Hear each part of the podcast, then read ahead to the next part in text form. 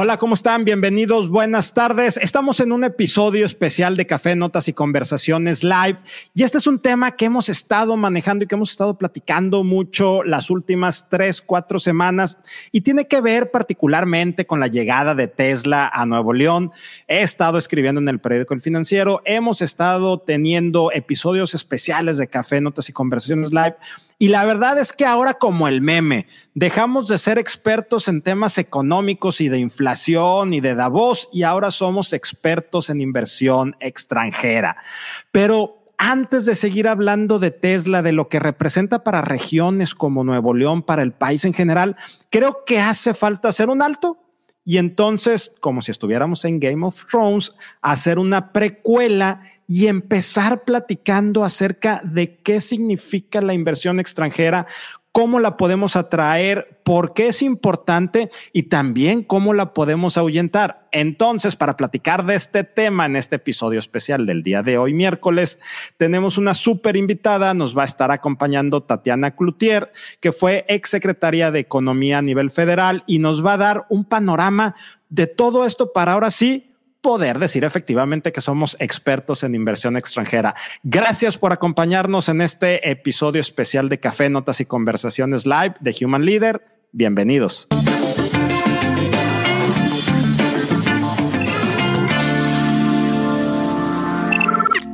Tatiana, ¿cómo estás? Buenas tardes, bienvenida.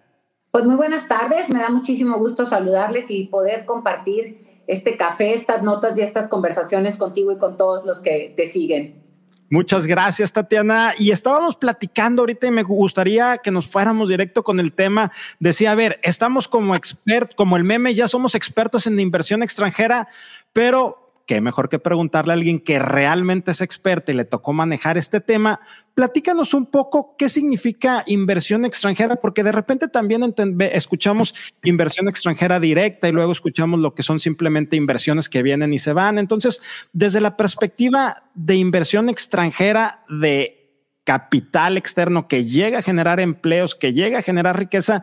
¿De qué estamos hablando, Tatiana? Bueno, yo creo que habría que ponerlo como en varios, ahorita es, hay varias maneras en que llegue el dinero a un país y una de ellas que es la que este, a lo mejor estaríamos hablando de que no es la que se queda, la que se queda para multiplicarse y para poder generar riqueza adicional. Y cuando digo riqueza estoy hablando de empleabilidad, estoy hablando este, economía, que la economía se mueve en otros lados, estaríamos hablando de la riqueza, de de la inversión financiera, ¿no? Esa que llega porque están los buenos momentos en términos de hay buenas ofertas este, que se pueden consolidar a partir de que yo meta mi recurso o mi dinero en CETES, que yo los meta en este, algunas empresas mexicanas, etcétera. Y ese, ese, ese recurso se vuelve muy volátil, voy a decirlo así, volátil, no porque sea volátil la inversión en sí, sino porque es dinero que se mueve a donde le va conviniendo dependiendo cómo estén las tasas, ¿no? Entonces esa es no, la, no es de la que queremos hablar hoy, porque esa este, habría que traer a un financiero para que nos diga por qué le conviene estar en cierto lugar o no. Vamos a hablar un poco de esta parte de la inversión extranjera directa, que creo que es la que estaríamos este, comentando en este momento, que es esa que llega a un país con el propósito de crear un vínculo duradero. Y lo pongo así, un vínculo duradero con fines económicos y empresariales de más largo plazo y por parte de los inversionistas extranjeros. Es decir, este capital viene de fuera, no es capital mexicano, y el país que lo recibe, en este caso estaríamos hablando de México, es el país receptor. Voy a poner ejemplos claros de esto, a lo mejor este, algunos de ellos este, podríamos decir, bueno, eh, de, algunas, este, ahorita que eh, ha ido en Baja California, por, por, por, por un momento se empezó a crear ahí todo un espacio aeroespacial y empezaron a llegar inversiones, llegó Honeywell, llegó en, ¿cómo se llama?, en todo lo que es la frontera de, Chihuahua, en Ciudad Juárez, llegaron todas estas armadoras, eh, armadoras automotrices o componentes de autopartes, en eh, Tamaulipas llegaron otros, pero también estaríamos hablando de cosas que están pasando, por ejemplo, más al sur, más en la Ciudad de México, en el Estado de México, en donde han llegado este, las propias este, Amazon, en donde ha llegado Intel a Jalisco, este, que aunque Intel inicialmente era mexicana, ¿sí? O, empezó con un grupo de jaliscienses que luego fueron este, eh, asociándose con extranjeros, pero eso es de lo que estamos hablando, ¿no? Eh, dinero que viene de fuera para quedarse, para expandirse con el propósito de hacer relaciones de largo plazo que te ofrece empleabilidad o te hace que crezcan los empleos y por otro lado trae una riqueza adicional al tener una derrama económica mayor. Y México, Tatiana, siempre se ha distinguido por atraer inversión extranjera desde finales de los 80, eh, principios de los 90, con todos estos cambios económicos de apertura que hubo. Pero el día de hoy o estos últimos años, eh, este último tiempo, hemos estado recibiendo muchísima inversión extranjera derivado de los eh, temas políticos que existen a nivel mundial y ahora estamos hablando de nearshoring, es decir, la relocalización de empresas que están llegando acá al país y dicen que México va a empezar a recibir mucha inversión, esté o no esté preparado. Pregunta Tatiana, ¿estamos preparados como país para recibir todo esto que está llegando? Yo digo que sí estamos preparados en un área y en otra tenemos retos importantes, porque sería este, decir, sí, o sea, muchas de las cosas que pasaron no estaban previstas mundialmente hablando, como fue la guerra, como fue el COVID, a eso es a lo que me estoy refiriendo, y eso no quiere decir que el país no fue preparándose en una mira a lo que iría fortaleciéndose especialmente en el tema del Tratado de Libre Comercio, lo voy a poner así, que luego se convierte en el TEMEC, y que México fue haciendo músculo para afianzarse. Me encanta cuando ponías, porque lo, lo pusiste de alguna manera en los ochentas, hablando de la perspectiva, cuando firmamos el TLC. Cuando firmamos el TLC hubo mucho miedo en muchas partes o en muchos sectores del país, especialmente todo el sector agrícola, en donde decían nos van a sacar de mercado, cosa que fue, o sea, que fue diferente y no solamente eso, sino una de las grandes aportaciones que México le ha dado al mundo tiene que ver toda esta parte agrícola y un músculo fuerte que nuestro país ha desarrollado ha sido la agroindustria y no y no fue salir de mercado, sino pasar a otra etapa. Entonces, con esto me regreso un poco. ¿Qué le ha ayudado a México en todo esto? A México le ha ayudado que tiene 14 tratados de libre comercio, que tiene un TLC modernizado que hoy es el TEMEC y que eso también es parte de la preparación de la que estamos hablando. Y si me vuelvo a, referir un poco al tiempo y hago como una mirada en el retrovisor, estaríamos viendo cómo el país, al haber en los 80 empiezas a decir, me empiezo a preparar en diferentes áreas con esto. Y podríamos hablar de algunos presidentes de la República. Voy a referirme, este, y, es descriptivo, no de gusto, este, es descriptivo. ¿Qué pasó cuando llegó Vicente Fox a la presidencia de la República? Vicente lo que hizo es decir, voy a empezar a invertir en infraestructura porque a nuestro país le falta infraestructura y la gente dice, ¿para qué sirve la infraestructura? La infraestructura que le vas poniendo a un lugar te va sirviendo para luego irle, vamos a decir, colgando cosas, ¿no? Voy a ponerlo con un pinito de Navidad, ¿para qué me sirve el pino? Pues le voy colgando cosas y estos que le voy poniendo, aquí es al revés. Si no hay pino, no, no habrá adornos. Y aquí, si no hay infraestructura, no puede llegar con la velocidad o la fortaleza o con la visión más duradera cierto tipo de negocios. Y Vicente fue haciendo carreteras. Hizo carreteras, le dieron mucha infraestructura, metió muchísimo recurso de la mano con, los, con, el Congreso Federal. Y voy a decir el Congreso porque aquí es donde hablas de los intereses positivamente hablando, de los legisladores donde dicen yo quiero que mi Estado eh, crezca o mejore en su infraestructura porque esto nos va a permitir más desarrollo. Y cada quien cuando anda en campaña puede saber y escuchar lo que le van pidiendo y dicen, oye, es que esta carretera nos permitiría que el flujo de, de, productos circule mejor y entonces tendríamos más oportunidades o que baje de aquí a acá. Esa fue una de las cosas que hizo Vicente. Por otro lado, también se creció, esto podríamos decirlo, empieza con Cedillo un poquito antes, la parte de, los trenes o la parte de la conectividad en los trenes que para unos es positiva, para otros es negativa y no voy a entrar en ese tema, simplemente lo voy a marcar.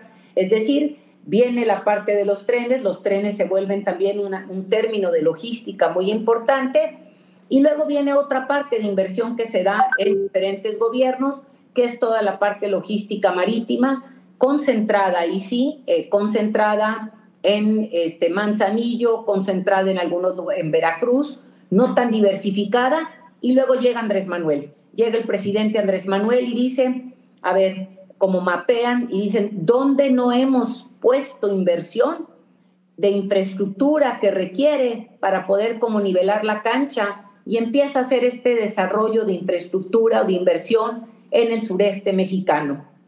Me regreso un poco, si quieres, al Bajío.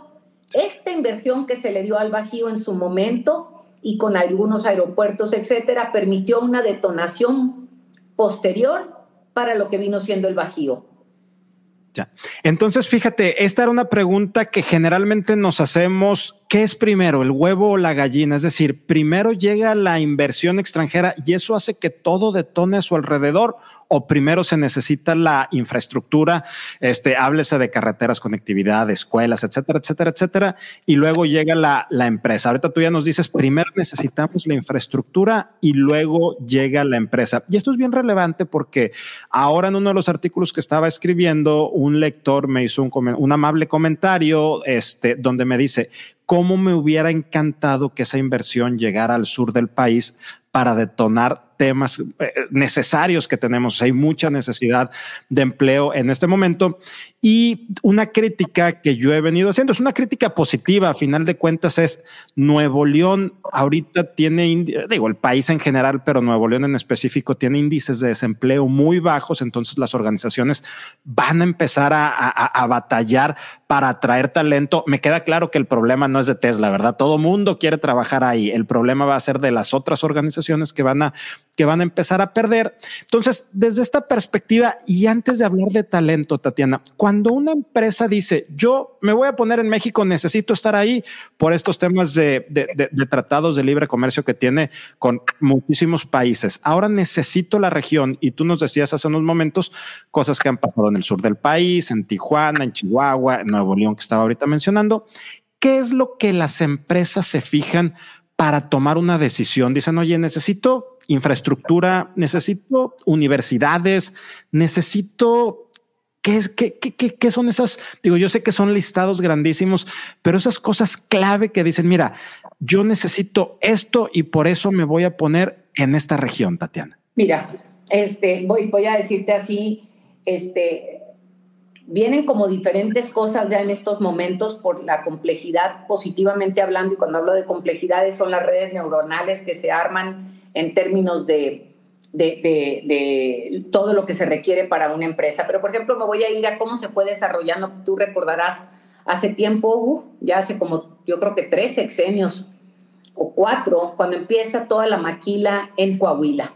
Coahuila empezó siendo un maquilador y luego fue creciendo y desarrollándose a otro tipo o a otro nivel de empresa este, ¿Por qué? Porque la, consolidación o el hecho de que pusieran a, Coahuila en su momento en la, en, la mira fue permitiendo que otros dijeran, oye, pues mira, tenemos aquí la proveeduría, en aquel entonces voy a hablar de AMSA, oye, están maquilando aquí, este, están exportando, y de repente dice, oye, yo quiero eh, ser proveedor, y empieza la proveeduría como armar un rompecabezas, en donde el armar este rompecabezas va dando una complejidad mayor a favor de que lleguen ya otro tipo de negocios y por otro lado, hay quienes lo arman al revés, ¿sí? Hay quienes dicen, por ejemplo, ya vamos aquí, requerimos o queremos otro tipo de, de, empresas y entonces empezamos a hacer un plan a mediano y a largo plazo y empezamos a hacer que en las este, universidades empiecen a tener este tipo de carreras porque no queremos cualquier tipo de empleo. No porque los otros no, no nosotros queramos este, decir no me guste este, no, Queremos eh, empleos que tengan un valor agregado, que tengan desarrollo de tecnología, que tengan ciertas este, características innovadoras y entonces empiezas a crear una ruta a partir de que empiezas a poner cierto tipo de carreras en esos lugares y entonces el hecho de que la gente sabe que esas carreras están ahí, que la gente empieza a salir con cierta preparación en un giro, empieza como a hacer la armadora propiamente para que ese rompecabezas agarre un giro distinto. Entonces, no creo que, las piezas se, armen solas, sino se no van como en dos carreteras. ¿Cuáles son los retos que yo creo que se van teniendo normalmente y qué te pide una empresa? Y, me voy a ir, por ejemplo, a Puebla. Llegó Audi y llegó este Volkswagen. Volkswagen tenía ya mucho tiempo allá y se fue desarrollando, creciendo y todo esto. De repente hicieron esto de Ciudad Modelo. Ciudad Modelo es una ciudad súper moderna que hicieron a algunos kilómetros este, entre Tlaxcala y Puebla. Y dijeron, vamos a ponerle, porque ahí está Audi y ahí está eh, Volkswagen, hicieron un centro de innovación y todo lo demás. Y dijeron, bueno, ahora que venga la gente. Pues no, la gente no llegó no llegó a vivir a Ciudad Modelo. ¿Por qué? Porque a Ciudad Modelo le falta o le faltaba, este, o sea, dónde se va a entretener la gente, qué tipos de hospitales va a tener la gente a cierta, a cierta cercanía, qué este, entretenimiento va a haber en esos lugares. Entonces esto te va contestando tu pregunta inicial. Así como unos buscan que mis trabajadores o trabajadoras se quieran venir a instalar aquí, la ciudad como tal o el municipio me tiene que proveer cierta infraestructura de otra naturaleza para que yo poder que mis trabajadores se quieran ir a vivir ahí, ¿no? Y bueno, una cosa es la empresa, o si no empiezas a tener ese tipo de trabajos donde te vuelves este, lugares estacionarios y que trabaja la gente de lunes a viernes, se mete una frega tremenda y el fin de semana regresa a casa, ¿no? Entonces, no hay un solo modelo, ¿Y qué creo que nos ha faltado? Y aquí sí lo, lo, planteo. En ocasiones nuestros municipios han sido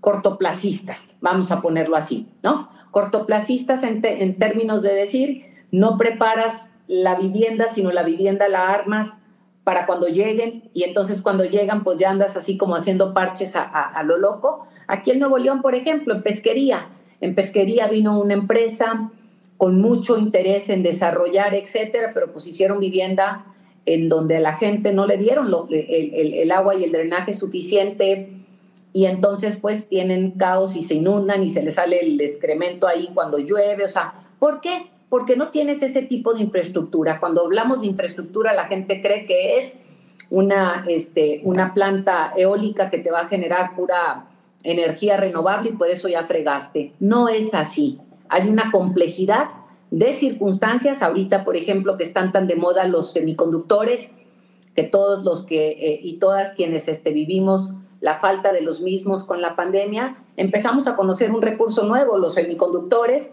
y para poder hacer semiconductores hablamos, requiero agua. Entonces, bueno, ¿dónde me conviene ponerme, no? Pero también requiero talento. Y cuando hablo de talento es cierto tipo de, de especialización y ahí es donde dices cómo los estados de la República van trabajando con las empresas de forma coordinada, las partes educativas, para ir desarrollando o modernizando y actualizando el talento humano. Y fíjate, en preparación a este episodio eh, hice un ejercicio muy sencillo de dónde tenemos los principales polos de universidades en el país y coincide con esas zonas donde están teniendo un importante desarrollo económico. Tú decías Chihuahua, decías Tijuana, estamos viendo Mérida, que encuentras prácticamente todas las universidades, obviamente Ciudad de México, Monterrey, Guadalajara, Puebla. Entonces, ¿cómo la educación empieza a empujar también el que haya ese capital humano o mano de obra, y no lo digo desde una perspectiva peyorativa, sino en general ese, ese talento. Y entonces aquí donde yo quisiera conectar es algo que tú decías que a mí se me hace bien importante, nos comentabas Tatiana, las universidades empiezan a desarrollar ese tipo de carreras que la gente necesita. Y también un tema que he estado trayendo a la mesa y que algunas personas me critican el punto de vista y otros me dicen hace cierto sentido es en un momento, a lo mejor en los 80s, 90, cuando teníamos mucha necesidad de empleo en el país, la maquila fue un bálsamo. O sea, la verdad es que la maquila generó empleo, empezó a generar movilidad social, empezó a a generar movilidad económica, pero la maquila tiene la limitante que es un tipo de trabajo intensivo y con salarios relativamente bajos. Llegan empresas, no puedo dejar de decirlo, como las que están llegando aquí a Nuevo León, Tesla específicamente, que sí va a traer mucha tecnología, que sí va a traer automatización, procesos y otras de las que tú decías que están llegando a diferentes partes del país, pero pareciera que no es el tipo de empresa que viene a generar investigación, desarrollo, patentes. ¿Cómo pudiéramos hacer para volvernos atractivos a ese tipo de empresas, Tatiana? Que tengamos, o sea, aquí las universidades que más patentes eh, generan en México es la UNAM y el TEC de Monterrey, y aún así estamos por detrás de muchos países asiáticos y países occidentales. Entonces, ¿qué deberíamos de hacer para empezar a atraer este tipo? Bueno, dos preguntas. Primero, si conviene más empezar a mover el tipo de industria que viene y que sea industria que genere más investigación y desarrollo. Y si es ¿Cómo empezamos a traer este tipo de compañías, Tatiana? Ok, vamos, son como muchas preguntas al mismo tiempo y voy a tratar de, ir eh, pegando una cosa con otra. Primero voy a entrar cuando hablabas de educación. A mí no me gusta centrarnos solamente en, universidades porque la educación ya cambió. La educación ya cambió y estamos hablando que no necesariamente necesitas una licenciatura, una maestría o un doctorado como tradicionalmente lo teníamos, sino hay carreras técnicas que pagan mejor que requieren, aunque un grado de especialización de otra naturaleza, son las necesarias, ¿sí?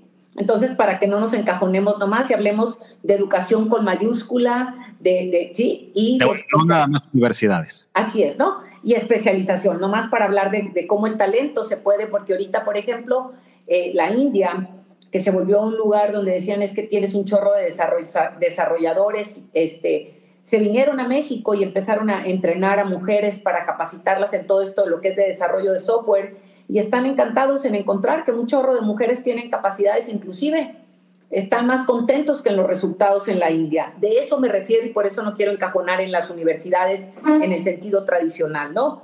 Me voy al tema que decías, bueno, estuvimos con maquilas, estuvimos con maquilas y fuimos pasando a otros niveles. ¿Qué pasó? Y en esto creo que el TEMEC tiene bases fundamentales. Los países se fueron dando cuenta qué tipo de capacitación, digo, qué tipo de empleabilidad queríamos los países dentro del TEMEC.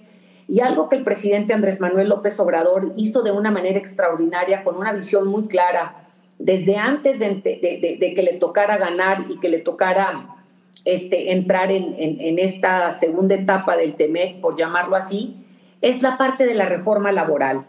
Andrés Manuel empujó por sacar una reforma laboral en donde hubiera varios cambios que la gente cree que nomás fue el TEMEC. No, el presidente de la República dijo, vamos por mejorar el salario mínimo, vamos por llevar el salario a otros niveles, porque en la medida en que la gente trae dinero en la bolsa, tiene cómo mover el mercado interno económicamente hablando y esto le ha dado un cambio radical al país positivamente hablando. Y por otro lado, también esta parte del outsourcing, ¿no?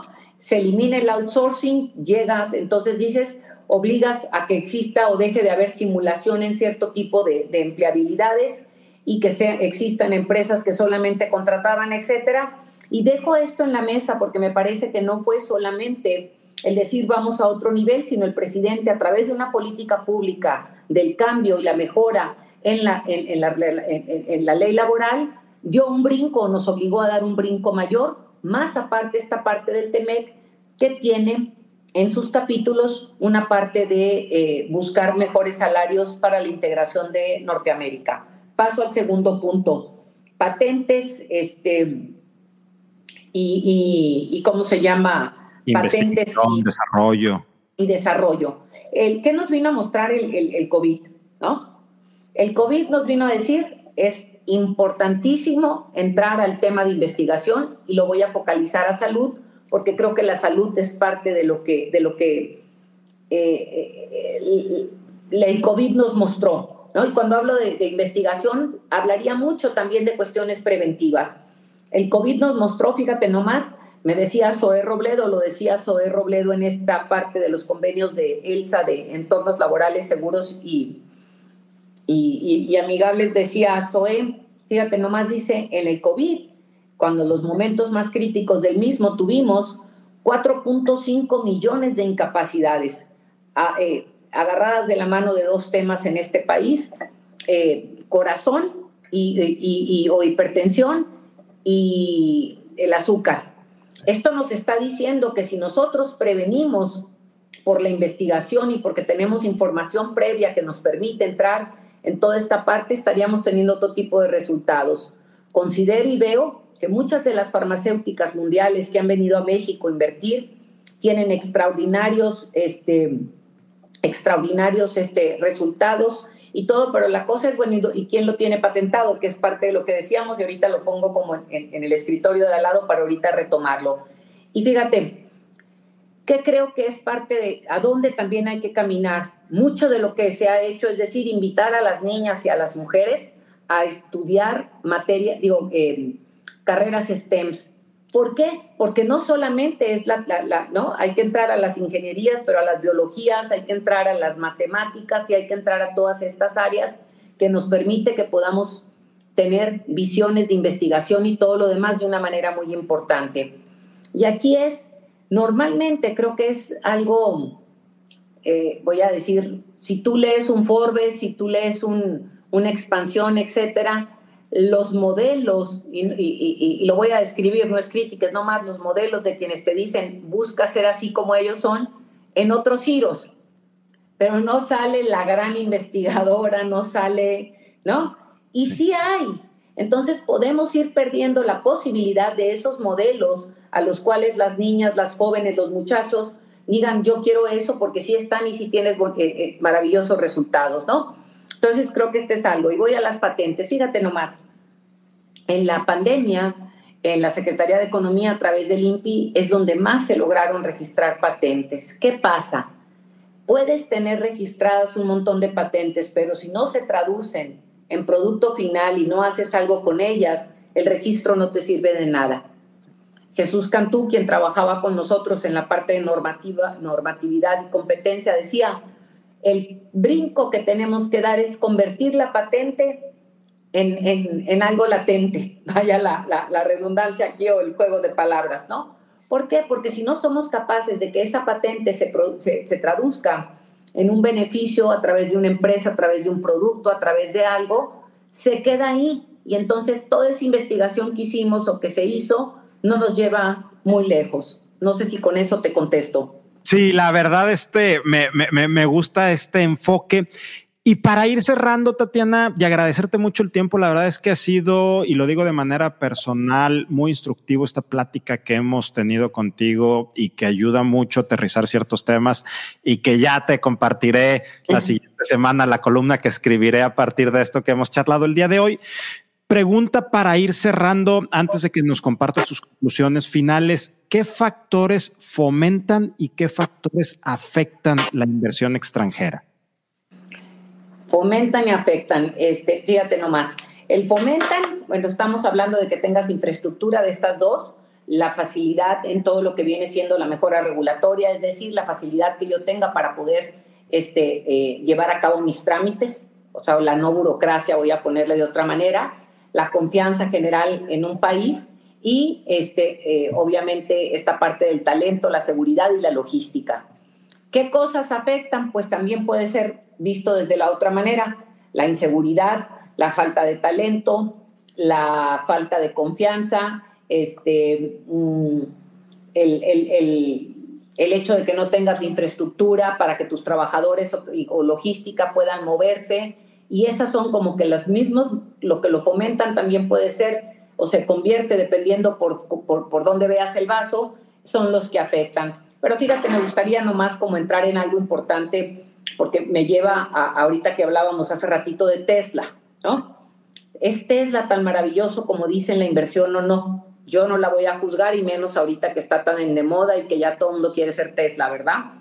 Sí, pero es eh, importante decir qué tenía que haber pasado antes. Nosotros, desde la Secretaría de Economía, en su momento, cuando estuvimos ahí, empezamos una controversia constitucional, digo, perdón, una controversia eh, a través del TEMEC con Canadá versus Estados Unidos en las reglas de origen. ¿Qué significa esto? Reglas de origen automotriz, es decir, se negoció una cosa, los americanos lo querían cambiar, la interpretación de esta, en donde tuvieras que tener más contenido americano para poder que el producto fuera considerado de la región.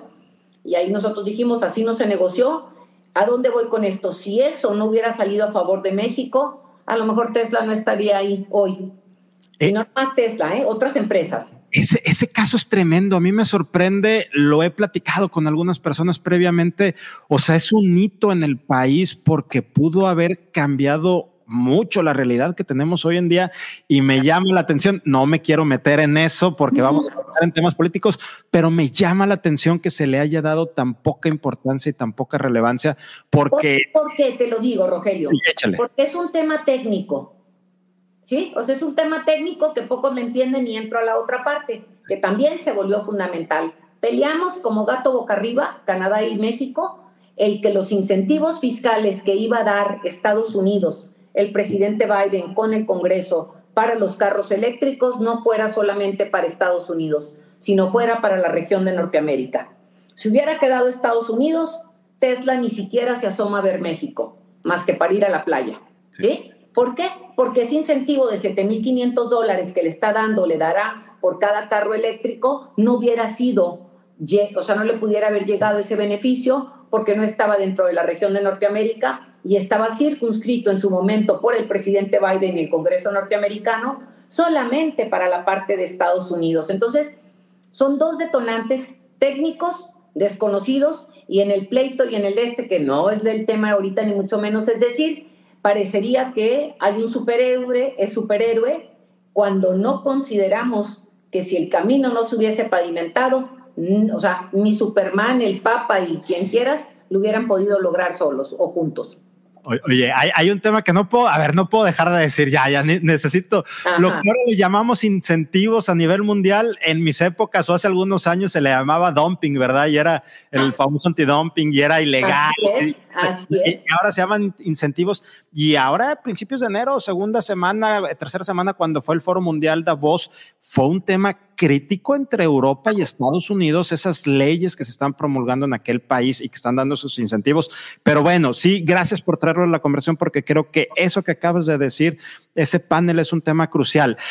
Necesito hacerte una pregunta adicional de algo que decías y es algo que padecemos, no importa que hagamos un trámite municipal, estatal o federal, la tramititis, o sea, es una cantidad de trámites y burocracia y me consta que ha habido funcionarios que genuinamente han tratado de, de eliminar tantos procesos. A ver, Tatiana, ¿por qué como país nos cuesta tanto trabajo hacer las cosas más sencillas? ¿Será que partimos de la desconfianza en todo lo que... Totalmente, ¿eh? totalmente.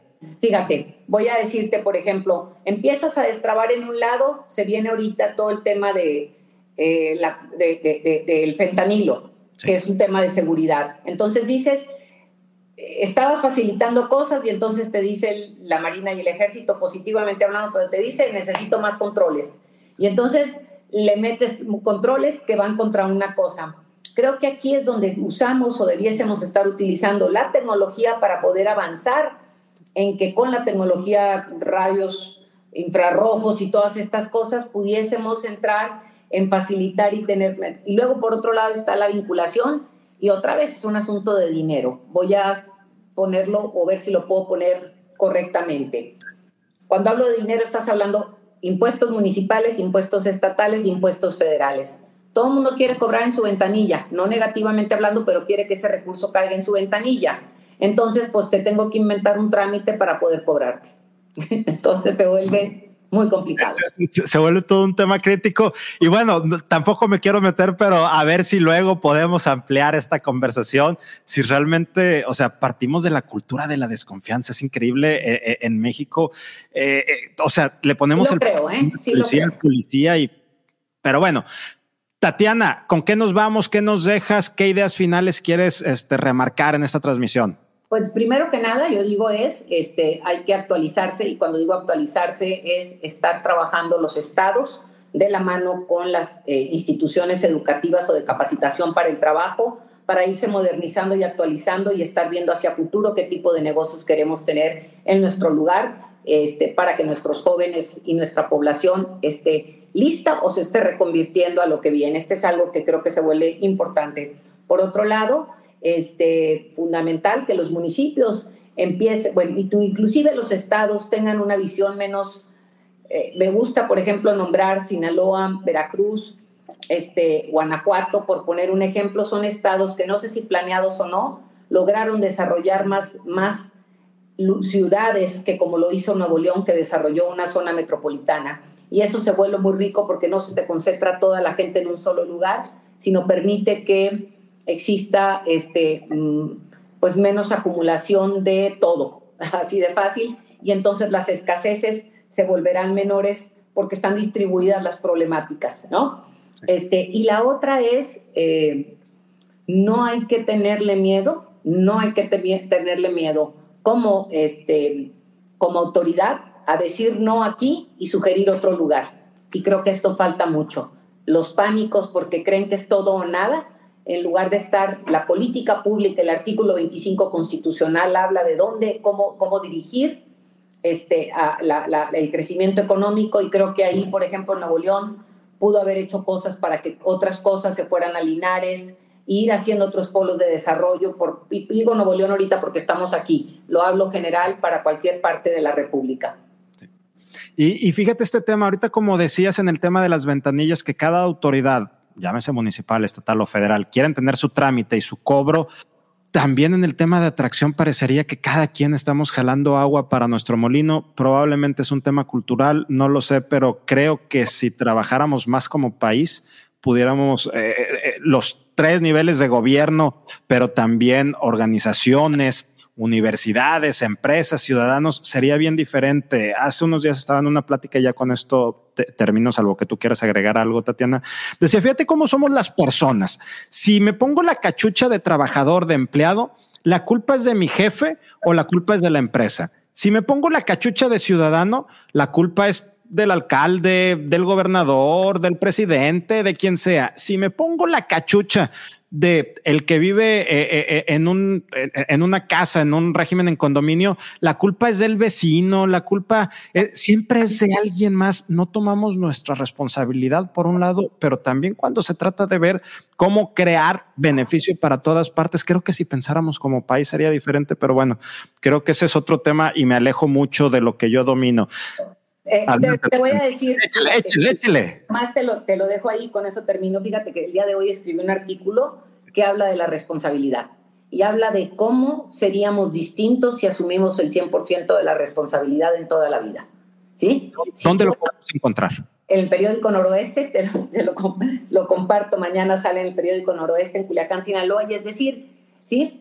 Es bien cómodo culpar al del enfrente y no asumir el 100% de la responsabilidad. Cuando yo asumo el 100% de la responsabilidad de cualquier cosa, yo hago que las cosas sucedan, pasen o no, pero no es porque A, B, C, D, F, G, H, I, J, K, ¿no? Y creo que esta es la parte en la que este, falta esto. Y me voy con, eh, dejo dos temas. Quedó una política industrial que el gobierno federal tiene que agarrar esa política industrial porque de ahí se jala para desdoblar a nivel estatal y municipal los rumbos de hacia dónde irse capacitando, etcétera. Y por otro lado existe una plataforma que se llama Data México, en donde tienes todas estas cosas donde dices dónde me conviene invertir. ¿Por qué? Porque si voy a invertir para carros, puedo encontrar todos estos proveedores en estos lugares de la República. O sea, te orienta. Es como un, es como un input para que tu rompecabezas lo armes para, dependiendo el tipo de negocio que quieres, cómo puedes o dónde te conviene instalarte. ¿Esa última herramienta es disponible para cualquiera o es solo para el ámbito empresarial? no, es abierta. Data, M, eh, Data MX.